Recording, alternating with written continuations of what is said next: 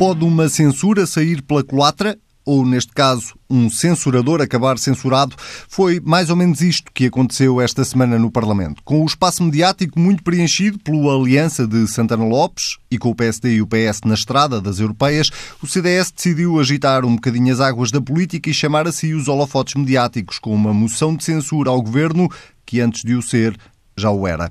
A maior incógnita não era propriamente saber se o governo caía, mas sim qual o sentido de voto do PSD. E Rui Rio decidiu que não ia dar mais uma abébia ao CDS. Contrariado, lá votou a favor, sabendo todos de antemão que à esquerda ninguém iria deixar cair o governo. E assim lá se fez mais um debate no Parlamento, onde o que sobrou de críticas repetidas faltou em propostas alternativas. A semana foi ainda de tomada de posse dos novos membros do governo. A saída de Pedro Marques para o Parlamento Europeu foi a oportunidade perfeita para António Costa atirar para a primeira linha do governo mais um punhado de jovens que, em tempos, foram apelidados de turcos, mas que hoje representam a esperança num PS renovado. Pedro Nuno Santos e Mariana Vieira da Silva sobem a ministros, Duarte Cordeiro sobe a secretário de Estado e eu no meio o Pedro Marcos Lopes e o Pedro Adão e Silva a comentadores mores, aqui do pedaço. Sejam muito bem-vindos. Vamos começar pela moção de censura eh, apresentada pelo CDS e discutida esta semana no Parlamento. Vou começar por ti, Pedro Dom e Silva, para perguntar se esta moção, eh, para além do efeito nulo que teve do ponto de vista de, daquilo que uma moção normalmente pretende fazer, que é fazer cair um governo, se conseguiu alcançar algum objetivo. Olha, eh, o objetivo é que estamos a falar da moção de censura. Já passaram, já passaram uns quantos dias desde que ela foi apresentada e falou-se bastante antes dela ter sido apresentada, no momento em que o PSD eh, tinha marcado uma convenção eh, programática. E, portanto, o propósito da moção de censura é apenas esse, é que se fala da moção de censura. Um, eu, eu é, portanto, é um, é um propósito tático. Um, que é, é, relativamente óbvio que, neste contexto em particular, uh, uh, o primeiro objetivo da moção de censura é o CDS dar conta de que é o partido que se opõe ao governo uh, e, nisso, criar uma distinção, um elemento de distinção com, com o PSD. Devo dizer que tenho grandes reservas e ceticismo em relação aos ganhos de médio prazo do CDS com este tipo de estratégia de frenesim de estar sempre em todos os momentos, em todo o lado. O partido que há uns meses aparece nos coletes amarelos, agora aparece numa moção de censura, umas vezes é a favor de, de que se dê tudo a todas as corporações, outras vezes é, é um partido preocupado com eh, as contas públicas. E, portanto, é um partido que vai a todas. Eu eh, percebo que isso produza ganhos mediáticos de curto prazo, tenho as mais sinceras dúvidas eh, que permita crescer e, aliás, quando todos ficarmos um pouco surpreendidos com os resultados do CDS, que afinal, mesmo num contexto aparentemente muito favorável, por força de alguma dificuldade do PSD em representar o espaço político à, à direita, é quando o CDS afinal não crescer assim tanto eh, eh, nacionalmente. Também achas que o CDS está a radicalizar? Por relação a que momento? É, é que o CDS há muito tempo, eh, então desde que se tornou um partido o PP, não é? Agora já deixaram um bocado cair a, a sigla, mas o Partido Popular é um partido do frenesim, quer dizer, o partido de Manuel Monteiro, de Manuel Moura Guedes, de Paulo Portas, nós esquecemos das coisas, quer dizer, rapidamente. Esse partido, que é o CDS na oposição, é, depois foi um partido que se recentrou, moderou e ganhou alguma maturidade quando foi para o governo, quer com Durão Barroso, quer com Passos Coelho. Mas o, o, CDS, fora da governação, desde que passou a ser um partido popular, é um partido de frenesia, um partido vai a todas. Bem, tem, isto tem alguma importância, porque apesar de tudo, canaliza algum descontentamento face ao regime radical para a esfera parlamentar e para a esfera institucional, mas, mas não há elemento nenhum de, de novidade. Eh, o, que, o, que, o que há aqui, é um pouco de novidade, e tu na, na pergunta perguntavas, bom, questionavas o efeito, se isto produziu algum efeito, e que o efeito é fazer cair um governo, não é? Esse é o primeiro, não é? Mas não é. É porque o que, se nós olharmos retrospectivamente, a sensação que eu tenho é que os partidos que apresentam moção, moções de censura fazem um cálculo estratégico em que só apresentam a moção de censura quando têm garantias que ela não é viabilizada. Aliás, a maior parte das pessoas de não, só uma, só uma moção de censura é que foi, aprova, foi aprovada e a consequência foi que o censurado ganhou as eleições com uma maioria muito expressiva, que foi o PRD, aquela moção de censura sobre a visita à Estónia uhum. do Presidente da República com uma delegação parlamentar. Deu maioria absoluta ao PSD. Ora, eh, as moções de censura são apresentadas quando o partido que apresenta tem todas as garantias que ela não vai ser aprovada. Porquê? Porque há uma percepção. Vamos imaginar que, por absurdo, se gerava uma coligação negativa e esta moção de censura era aprovada o maior beneficiado seria o Partido Socialista. E é quase sempre assim, ou seja, as moções de censura são um exercício tático. Esta não é diferente, tem este lado eh, do, do PSD e, de saber então, o que é que o PSD... Mas vamos dividir este Sim. assunto, se me permites, que é para, para depois eh, podermos voltar à questão do, do PSD. Uh, eh, Pedro Marcos Lopes, o CDS uh, ganhou alguma coisa com isto? Eu acho que perdeu ou pelo menos vai perder a, a médio, curto, médio prazo. Mas a perda também é muito relativa. Porque é o seguinte, eu, eu, esta moção de censura foi uma moção de censura muito mais, é, já sabe, movida pelo taticismo, para pretender, pretendia, enfim, em português eh, corrente, entalar o PSD, e, mas eh, eh, no fundo, o que acabou por mostrar foi um, um desespero do CDS. E esse desespero é, é, muito fácil de explicar. E porquê? O, o CDS, ao ver, eh, há uns tempos para cá, há uns tempos, enfim, logo no princípio da legislatura, ou pouco depois do princípio da legislatura, achou que tinha uma oportunidade de ouro para ocupar o, o espaço do centro-direita. Ou pelo menos para tentar crescer bastante devido aos problemas que o, que o PSD tem. Ou tinha e ainda tem. Estão mais minorados, mas ainda tem. E então convenceu-se disso e incitou uma estratégia que pudesse ajudar a esse desígnio. Chegados aqui, a poucos meses das eleições, o que nós podemos perceber pelas sondagens, que são, enfim, bastante expressivas, porque a tendência é evidente desde há muito tempo, o CDS não cresceu nada. Nada. O CDS continua onde estava. Não cresceu rigorosamente nada. E isto deve causar muitos engulhos uh, uh, aos dirigentes do CDS. Mas na cabeça de um uh, militante do CDS, as sondagens nunca são favoráveis. De acordo. E, agora, a Assunção Cristas lembra várias vezes, por exemplo, o resultado que teve nas autárquicas em Lisboa, oh, com oh. sondagens que não lhe davam aquele resultado. Eu acho que, eu percebo que, que Assunção Cristas fala desse, desse resultado.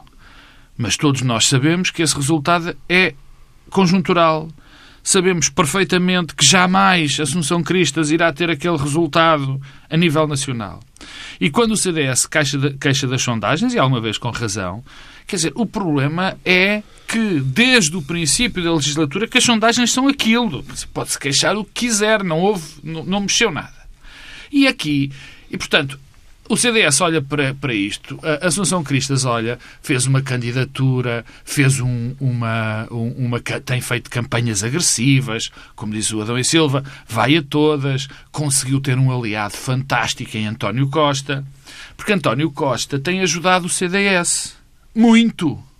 Que eu percebo, taticamente é, é inteligente tem ajudado muito o CDS, porque um dos, um dos temas da política nacional é aqueles confrontos muito acesos e às vezes até quase pessoais entre António Costa e Assunção Cristas, que no fundo Assunção Cristas achava que aquilo ia dar a imagem de que era ela a oposição. Já vimos que não é essa a imagem que existe. E António Costa também cumpria um bom, um bom desígnio, que era vamos isolar o PSD e fingir que esta senhora é que é a oposição. Nada disto resultou. E, portanto, isto é uma espécie de um ato de desespero. Mas há aqui também, e com isto termino para depois irmos uhum. à questão do PSD, isto também tem um, um, um equívoco, há, há, todo um equívoco também à volta, à volta de, de, de, de disto. É que o que eu vejo, e vejo muito nessa análise, é que é preciso é preciso captar os votos de centro-direita que andam tresmalhados. Eu já repeti isto aqui várias vezes. É preciso captar os votos de centro-direita que andam tresmalhados. Os votos do centro-direita não andam tresmalhados. Toda a gente sabe onde é que eles foram. Foram para o centeno. Ou para o centro, que é a mesma coisa, não é? Porque se nós olharmos para as últimas eleições e para as sondagens que hoje temos, o que é que nós verificamos? Verificamos que o PSD e o CDS, e o CDS juntos perderam para aí dois pontos, ou três no máximo. e que o, PE, que o Bloco de Esquerda e o PCP continuam basicamente com os mesmos eleitores que tiveram, e o PSD e o PS cresceu um bocado. Ora bem, portanto, não há votos nenhums que se tem que ir buscar ao centro-direita. Eles estão ocupados. Não é estas patetices de alianças, quer dizer, já agora um parênteses, o espaço mediático foi, foi ocupado pela Aliança. Só foi ocupado pela Aliança porque se descobriu que a Aliança é um partido, como todos os outros, que até tem uma pessoa que tem, está com problemas na sua Câmara. Quer dizer, só sou por isso, porque de resto, intenções de voto, sondagens que digam alguma coisa, movimentos sociais, bola! Como diz o, o intelectual Jorge Jesus. O advogado do diabo lembra só que há, uh, houve uma sondagem que dava 4% ao Não, pois, a última, mas que eu saiba, o advogado do diabo também sabe as últimas que deram 1%. Não é? Uma sondagem. uma sondagem. Eu também lembro de uma sondagem que deu 4%. Portanto, há, esse, esse mito anda a ser alimentado, o mito de que se perderam, que, que o centro-direita está tresmalhado e que é preciso captar é uma treta. É uma treta porque não é o que os números dizem. Quer dizer, não vale Mas agora, rapidamente, tu não admites que uh, esta dispersão, que possa haver uma dispersão de votos, uh, não só com a aliança, entre alianças, chegas... Eu fiquei bastante uh, impressionado hoje de manhã quando vi que há uma possibilidade não, de uma chega. aventura... eu fiquei impressionado de manhã quando percebi que há uma possibilidade de uma coligação entre o PPM e o Chega.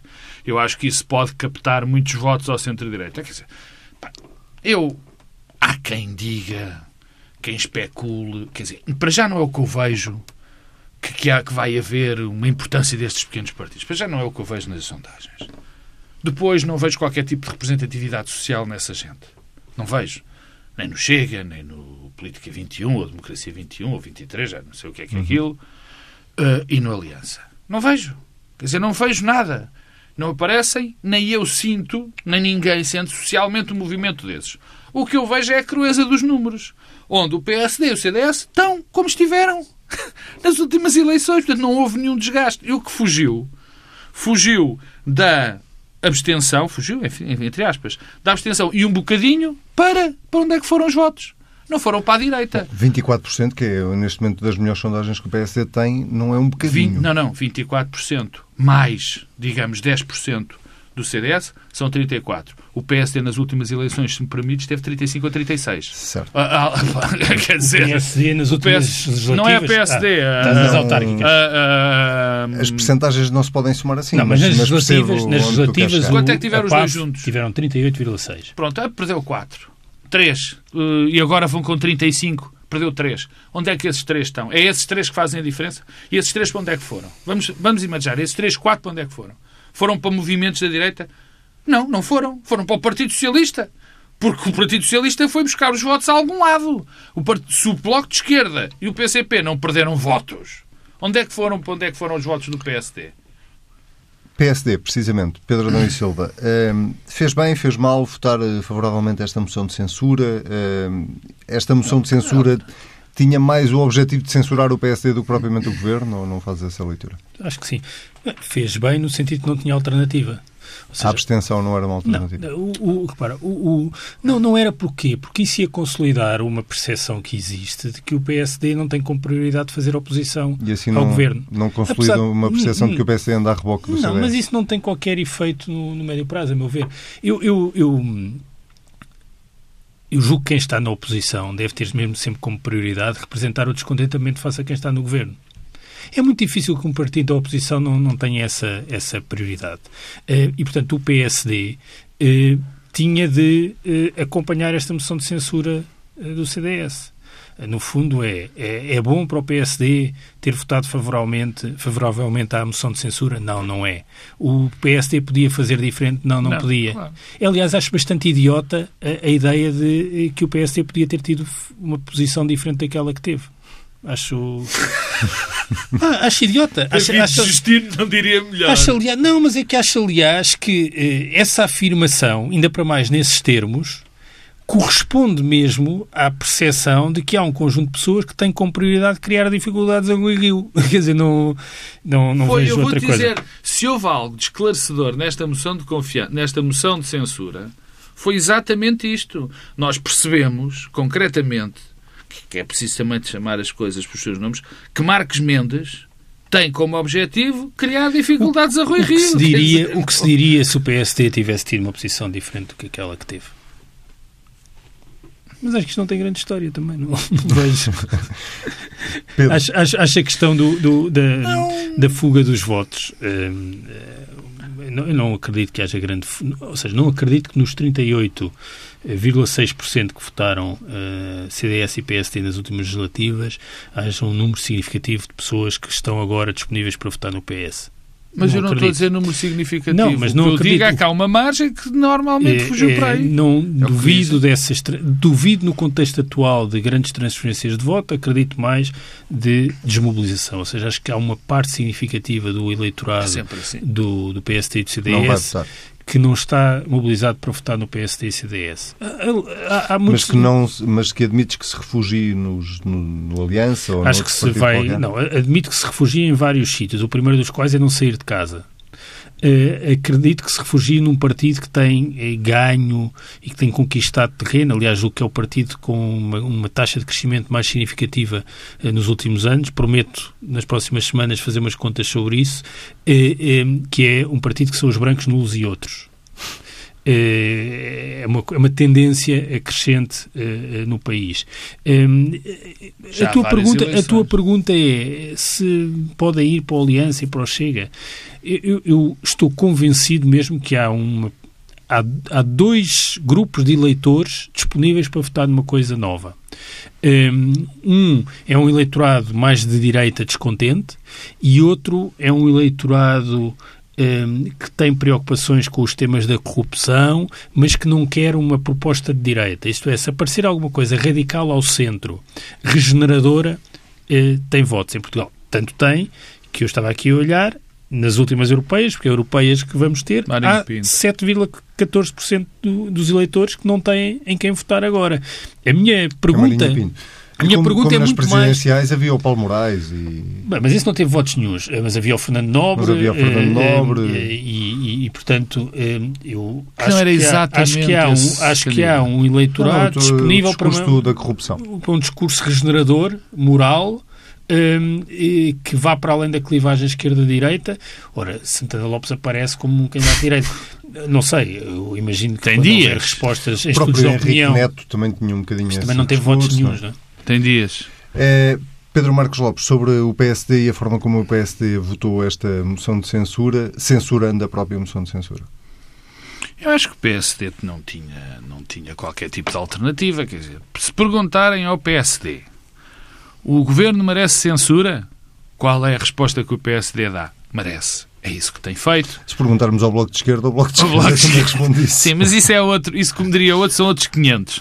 Aliás, foi muito curiosa porque uma, um dos resultados, já vou ao PSD, dá-me só um segundo Sim. para isto, eh, uma das, das consequências desta, desta moção de censura foi o reforço da posição de António Costa, que passeou pelo Parlamento, passeou por este debate, eh, deu aquela ideia muito curiosa que, que provavelmente não vai resultar em, em, em, em, grande acréscimo de votos, mas deu, vendeu a ideia perfeita de que tem o Bloco de Esquerda e o PCP no bolso, não é? Apesar de o PCP e o Bloco de Esquerda terem feito o possível. Tem, claro que sim. Tem, deram aquela ideia, tentaram fazer aproveitar para criticar o governo, mas no, no geral a, a, a, sensação que fica é quando o PS precisa do Bloco de Esquerda do PCP, aí estão eles para proteger o Bloco de Esquerda e o PCP. Aliás, isso foi bastante evidente e até se notou algum desconforto do Bloco de Esquerda e do PCP por estar a fazer aquela figura uh, uh, que, que, nesta altura do campeonato é particularmente negativa para o, para o PCP e para o Bloco de Esquerda, porque como é. Já estava tudo a tentar separar claro, as águas. Estamos em pré-campanha. O Bloco de Esquerda e o PCP querem reafirmar as suas bandeiras. O que é que lhes acontece? Acontece que veio uma moção de censura que os põe outra vez debaixo da asa de António Costa. Isto não correu nada bem ao Bloco de Esquerda e ao PC. Quanto ao PSD, não, tinha, não podia fazer outra coisa. Tinha que votar, tinha que votar uh, a favor porque censurou o governo. E o Pedro levantou aqui, enfim, Pedro é, é bastante mais diplomata do que eu, disse a história da idiotice. É evidente que esta moção de censura também foi esclarecedora face à agenda de algumas pessoas. Quer dizer, quando se diz, quando se diz de uma forma, enfim, sem rir, que o PSD não podia votar, se devia abster, a sensação com que eu fico é que a sensação não, a certeza com que eu fico é que de facto Marcos Mendes não está interessado. Quer dizer, melhor, o Marcos Mendes, como é comentador, não tem que estar interessado no bem ou no mal. O facto é que ele sabe perfeitamente que aquilo é algo que vai prejudicar, prejudicaria e muito o PSD. Não há dúvida nenhuma. Quer dizer, ele tem 300 anos de experiência, ele sabe o que está a fazer com aquilo. E, portanto, foi uma coisa que, enfim, não me parece que tenha ficado bem a alguém que não é propriamente um, um comentador, é um homem que é conselheiro de Estado e foi líder do PSD. Portanto, as pessoas não desligam e ligam em termos políticos desta maneira. Muito bem, vamos avançar para o outro tema que marcou a semana e que não deixa de estar ligado a este primeiro da moção de censura. Tem a ver com a remodelação eh, que já estava pré-anunciada no governo. A saída de Pedro Marques para a cabeça de lista das europeias eh, obrigou António Costa ali a algumas mexidas. Pedro Adão e Silva começa. Obrigou. É, desculpa lá, deixa-me criticar os jornalistas, já que esse Critica. é um, um, um, Isto é um espaço de liberdade. Que é um número que costuma ser feito pelo meu camarada Pedro Adão e Silva obrigou. Não obrigou coisa nenhuma. Isto foi uma decisão do Primeiro-Ministro. Então, não obrigou, quer dizer... Em que é que porque factualmente quando... a minha frase está errada? Não, tá, não é. Se saiu não é, um não é. ministro... É, não é factualmente. Se saiu não, um ministro... Podia não, ter... Obriga... Não sejas comentador podia, ou político. Não, podia, não ter, não. podia ter ficado com os ministros... É evidente. Não, podia ter ficado no, com os ministros no governo até ao momento de apresentação formal da lista. Não é? Ah, tá bem. Sim, não, estou-te a dar razão. Não está nada. Não está a defender. Não está a dar razão. Mas essa foi, essa foi rebuscada. Ele, pois foi. Pois foi. Essa foi rebuscada. Não, é que eu muitas vezes, eu tenho, durante esta semana, tenho ouvido isso várias vezes. Não foi só da tua boca. Foi obrigado a fazer uma remodelação por isto. Não foi obrigado, foi ele, foi ele que designou aquelas duas pessoas. Foi obrigado para... por si próprio. Está pronto. O António obrigou o Costa, é isso? Pronto, exatamente. Pedro Adão e Silva, ehm, Queres destacar o quê nesta remodelação? A subida de alguém em particular? Eh, Sim. Eh, algumas mexidas na orgânica do próprio governo? Quero destacar, que eh, porque acho que é mesmo o mais significativo, esta coisa verdadeiramente inédita de saírem duas pessoas do Conselho de Ministros para cabeças de lista ao Parlamento Europeu. Mas antes disso, eu acho que isso é que é o facto político mais relevante e já digo porquê.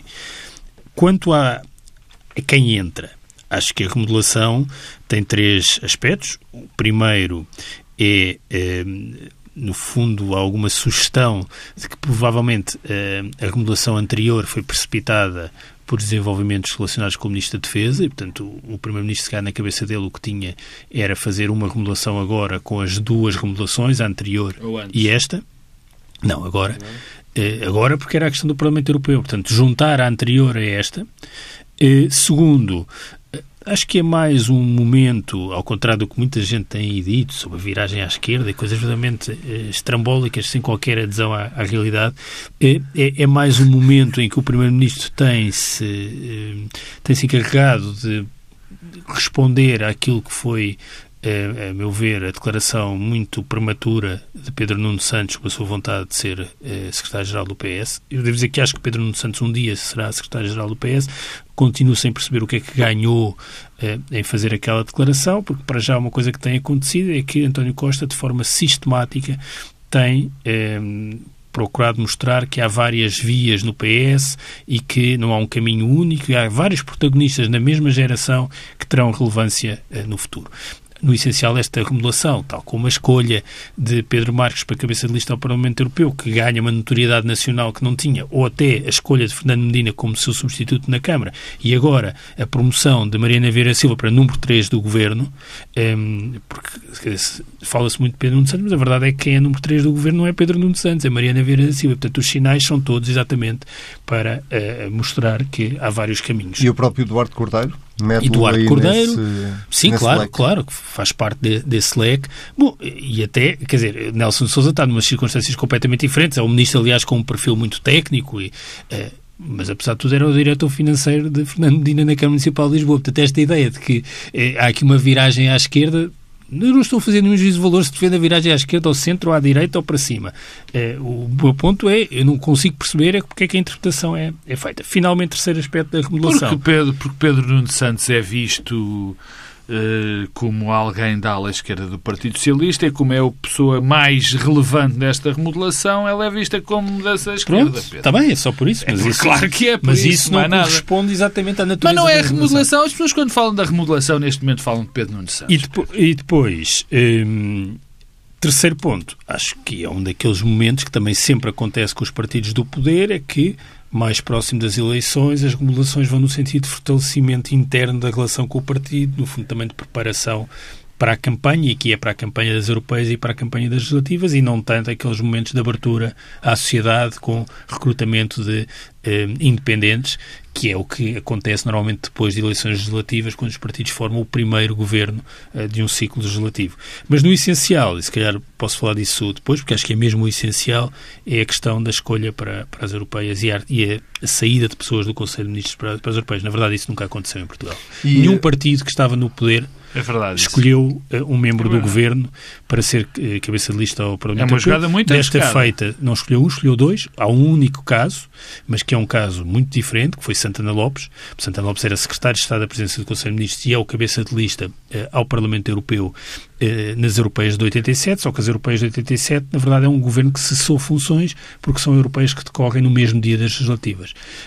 mas já falo sobre, essa, sobre o risco. Mas ia perguntar, esses dois nomes que saem do Conselho de Ministros para, para a lista das europeias também não são dois nomes quaisquer, ou seja, Pedro Marques teve todo o dossiê dos fundos comunitários até agora, portanto... Hum. Mas isso reforça a posição do Pedro. Que achas que uma coisa está ligada à outra e, e Maria é Manuel Leitão Marques é Esse é o argumento, é muito utilizado. Mas não sei se tens notado aí um clamor na sociedade portuguesa sobre os fundos comunitários e como tema de mobilização para o voto. Eu não tenho dado por não, isso. Não, não é isso, não é isso. Estou a falar da, da competência de Pedro oh, Marques. Infelizmente. Bom, é, vamos então, desculpa lá algum cinismo. Uh, viste alguma eleição a ser o tema da competência ser determinante no voto? Eu acho que não. O Pedro Marques uh, e Maria Manuel Tom Marques têm ambos eh, um perfil, acho que a percepção que as pessoas fazem em relação aos dois é exatamente de políticos competentes, no sentido de que dominam os dossiês. Que têm... Mas era aí que eu queria chegar. Estava, certo, agora... Estava a elogiar a competência, não, não, não eu, a incompetência. Não, não, mas eu acho que... Tá bem, mas não foi por isso que eles foram Nem sequer são vistos. Não, foi, talvez seja por isso que não. tenham sido escolhidos, mas isso é uma coisa que os diferencia. Eu acho que ninguém olha para Pedro Marques e para Manuel Marques, ah, estão ali duas pessoas do aparelho que se estivessem na vida privada não tinham qualquer... Eh, eh... Então deixa-me perguntar ao contrário. Tu achas que António Costa, quando escolhe Pedro Marques para o governo e lhe atribui a pasta dos fundos comunitários, já tinha isto em mente? Não, isso não, isso claramente não. Ou seja, é uma coisa que terá algum tempo, mas não vem da escolha inicial. Agora, o que é. Eh, então deixa-me falar disso, que é. O que é verdadeiramente surpreendente e inédito é eh, um governo eh, escolher ir a votos em europeias, que são eleições que historicamente prejudicam sempre quem está no, no poder. Eh, eu, eu, estive a fazer um exercício simples de olhar para todas as europeias, são sete eleições europeias, e as legislativas mais próximas. Não há um único caso para a amostra em que o partido que está no governo, nas eleições legislativas mais próximas, isto é, antes ou depois, tenha tido melhor resultado nas europeias. Nunca! Nem sequer eh, as extraordinárias eleições, no sentido do contexto ser muito favorável, de 99, eh, em que o contexto era muito favorável, de António Guterres, que tinha Mário Soares como cabeça de lista, mesmo nessas eleições, o PS teve 43% nas europeias, para uns meses mais tarde nas, nas legislativas ter 44%. Ou seja, e podia aqui continuar com exemplos de que eh, em legislativas, quem está no poder tem sempre um pouco mais. Mesmo uma coisa é quando o ciclo está a inverter-se, não é? Quando a seguir vai mudar o governo. Mas mesmo quando não vai mudar, as legislativas, quem está no poder tem sempre um pouco mais. E porquê? Porque as eleições europeias são eleições de segunda ordem, isto é, que a mobilização é menor, mas também a percepção da importância das eleições é menor. Isto significa que as pessoas votam um bocado com o coração. E votam sempre não por causa de Votam com o coração. Não, isso para lá disso, mas votam com o coração. Não, é isto é, transformam as eleições europeias em momentos de avaliação ao governo, a tal ideia de mostrar um cartão amarelo ao governo. Porque as pessoas pensam, este voto não tem consequência. Quer dizer, eu estou aqui a votar ah, e vou eleger um eurodeputado que não sei bem o que é que isto se traduz. Ora, isso liberta as pessoas. Quando, pelo contrário, os eleitores fazem algum cálculo estratégico sobre a consequência do seu voto e, portanto, votam mais com a razão, comparativamente, quem está no poder executivo tende a ser ligeiramente valorizado. Isso é também verdade, por exemplo, nas autárquicas. Ora, O que é inédito aqui é que é o próprio governo que quer transformar as eleições europeias numa sondagem ao governo. Ponto ex-ministros uhum. eh, a voto. Isto nunca foi feito. Os perfis dos candidatos a, a Parlamento Europeu foram três sempre em Portugal. Dos partidos, estou a falar do PSD e do PS, naturalmente. Senadores, ou seja, posições senatoriais. Temos Eurico de Melo e Mário Soares, ou João Cravinho, assim como os três exemplos mais eh, conhecidos. Pessoas que vêm de fora, ou seja, mostrar abertura, no fundo, para vamos centrar as atenções da governação e ter aqui figuras. O PS fez isso várias vezes, Maria de Lourdes Pintacilgo, Sousa Franco e Vital Moreira. Ou então, curiosamente, opositores internos. Paulo Rangel, candidatou-se contra Passos Coelho, foi cabeça de lista ao Parlamento Europeu. Francisco Assis, candidatou-se contra António José Seguro, foi cabeça de lista ao Parlamento Europeu. Santana Lopes, era um opositor interno de Cavaco Silva, cabeça de lista ao Parlamento Europeu, nas tais eleições em que teve muito menos votos. Do que, no mesmo dia, o PSD em legislativas teve menos 15 votos, acho eu, 15% dos votos, do que eh, nas europeias. Nas europeias teve menos 15%. Havia Lucas Pires uhum. lá do CDS. Mas repara, o, Santana Lopes tivesse o perfil, logo conclusões. O perfil, dedicou-se à comunicação social. Exatamente. Eh, o perfil dos candidatos é muito diferente daquilo que o PS agora está a fazer. Agora, eh, todo o histórico eh, vai no sentido disto ser uma manobra de risco.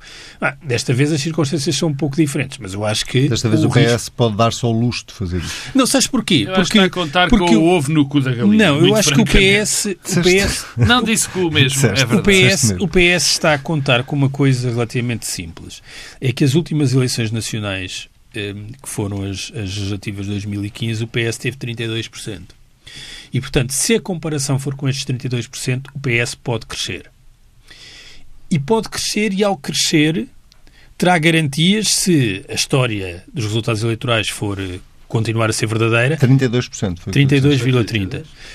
Não te lembras do resultado de Poucochinho? Não, isto não é Poucochinho. Ah, não, é não, não é, não. Porque ah, estás a falar das o Poucochinho foi 31 e qualquer coisa. 31,46 nas europeias, 32,30 nas legislativas. O que eu digo é, todos os, os, indicadores vão no sentido do PS crescer por relação a estes 32,30, o que significa que a seguir nas legislativas ainda pode ambicionar crescer um bocado. Nunca nos esqueçamos que Paulo Rangel ganhou as eleições a Vital Moreira eh, e ganhou as eleições a Vital Moreira com um resultado eh, significativo. Teve, eh, teve nas europeias o PSD teve 31,7 e o PS 26,5 Passado uns meses, nas legislativas, o PS teve 36,6%, ou seja, o PS cresceu 10 pontos percentuais. E, portanto, a tendência vai sempre no sentido de quem está no governo, se não for em contraciclo, crescer um bocado a seguir às europeias. Pedro Marcos Lopes. que deram 35% ou 36%, não tenho os números, ao PSD. E passado um ano e meio, o PSD ganhou com a maioria absoluta. Foram as anteriores à, à maioria absoluta de... à ah, grande maioria sim. absoluta de Cavaco Silva. Nessas o... eleições europeias, digo-te já, o resultado foi em, em 89, o PSD teve 32,7, com Eurico de Melo, lá está um senador, e, 90... e o PS com António Vitorino teve 28,5. Em 91 o PSD teve 50%, 50%. cresceu 18 pontos percentuais. Pedro e o Marcos PS cresceu Lopes, um ponto. O que é que seria um resultado pouquinho para o PS? O resultado pouquinho para o PS fazer menos do que, do que nas, nas anteriores uh, europeias. Se fizer igual já não é? Não, não é o resultado pouquinho. É, eu, eu, esta leitura do Pedro em relação ao, ao, ao, ao PS se candidatar, se, se candidatar, se, se enfim, se testar, testar o seu governo parece-me evidente e, e clara. Não, nem, nem, nem quero mais, nem quero elaborar sobre ela, porque é evidente. Trazer os dois, dois minutos relevantes para cabeças de lista tem uma leitura que me parece uh, direta e, e evidente. Eu, eu, queria falar um bocadinho sobre a remodelação. Eu, uh, eu, eu, vi discursos sobre esta remodelação que, que me, que me que não concordo, que até me incomodam de uma determinada forma. É quando eu vejo remodelações eh, em função. Para já, esta remodelação parece-me clara, foi feita também em função do futuro, já a preparar um próximo governo, já a preparar as pessoas para, para o próximo ciclo, ciclo uh, uh, político. Depois, uh, é evidente também que há uma, enfim, uma composição, ou pelo menos uma uma espécie da constituição de uma grelha de partida para a próxima, para as próximas, para o próximo enfim, líder do, do, Partido, do Partido Socialista. Apelar ao teu poder de síntese. E isto não me agrada. Isto não me agrada. Deixa-me fazer o parênteses e dizer que eu também acho que Pedro Nuno Santos está a precipitar e que eu Uh, acho que já vi demasiadas pessoas a dizer que vão ser líderes e que depois as coisas correm mal. Eu acho que ele se anda a precipitar porque acho que está a ir com muita sede ao pote. Mas pronto, isso é, isso é com ele. Mas, voltando a isto, eu não gosto que se olhe para um governo como uma espécie de uma constituição, de uma grelha de, de, de candidatos à liderança de um partido. Esta remodelação, que, como nas tuas palavras, infelizes por aí, de, de, de que foi forçado, que não foi forçado a nada, dá a ideia de que é utilizado o governo como uma espécie de, de, de passaporte para, um, para, para, para uma liderança. Isto não me agrada, porque isto não é para isso que um governo serve. o governo serve para, para governar. E eu acho que se a oposição conseguisse fazer um discurso sólido dizendo isto. Ou seja, então, mas estes senhores andam a brincar aos governos, uh, andam a brincar aos governos para para servir de trampolim para, para líderes. Isto não é bonito, isto não é, não é para isto que um governo serve. Como, como último ponto, eu, eu também achei muito interessante esta história da, da, da, da, da escredização do governo, que eu percebo por causa de Nuno Santos, de Nuno Santos, de Pedro Nuno Santos, sim, também podia ser Nuno Santos. E há aqui uma nota que me desagradou profundamente e eu quero deixá-la, quero fazê-la, que foi um comentários que eu achei bastante infelizes do Dr. Rui Rio, do Dr. Paulo Rangel, sobre pais e filhos na, no, no Conselho, de Ministros. Para já acho infeliz porque a, a Mariana Vieira da Silva, mal ou bem, eu não, não sei, eu posso não concordar, normalmente até não concordo com o que ela diz, eh, mas sei que é uma pessoa que tem um trajeto, que tem competência, que tem bagagem. Portanto, tentar eh, olhar para a filiação como fator limitativo da sua possibilidade de ir para um governo ou não, acho profundamente infeliz. Pedro, temos mesmo E então, e para concluir, e Paulo Rangel e nomeadamente Rui Rio, e eu até acho que ele está preocupado com isso, devia se preocupar muito mais com a incapacidade que o PSD está a ter de atrair jovens valores, de fazer promoções, trazer gente da sociedade civil para o partido, do que propriamente em olhar para os outros partidos que até nesse aspecto têm feito um bom trabalho e criticá-lo. Muito bem. Pedro Marcos Lopes, Pedro Adão e Silva, nós voltamos a ver-nos na próxima semana. Já agora fica aqui o desafio. Eh, na próxima semana é a semana do aniversário da TSF, 31 anos, e este Bloco Central vai idade, ser gravado ao vivo no Cinema São Jorge a partir das 3 da tarde, pelo que eh, estamos a convidar todos aqueles que nos quiserem acompanhar a ir até ao São Jorge, em Lisboa, a partir das 3 da tarde da próxima sexta-feira, dia 1 de março. O Bloco Central desta semana fica por aqui. Já sabe, se quiser voltar a ouvir é só ir a tsf.pt. Se quiser comentar, basta usar o hashtag TSF Bloco Central. Até daqui uma semana.